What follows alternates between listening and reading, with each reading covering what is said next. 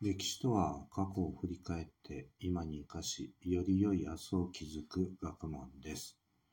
問題。次の説明文は正しいか間違っているか丸か×で答えなさい。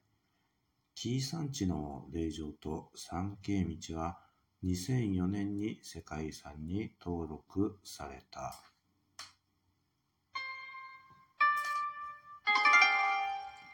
答えは丸です。奈良県、和歌山県、三重県にまたがる社寺とそれを結ぶ三景の道は古代から修行の場とされてきました。高野山金剛無寺は平安時代に空海によって真言宗の道場とされました。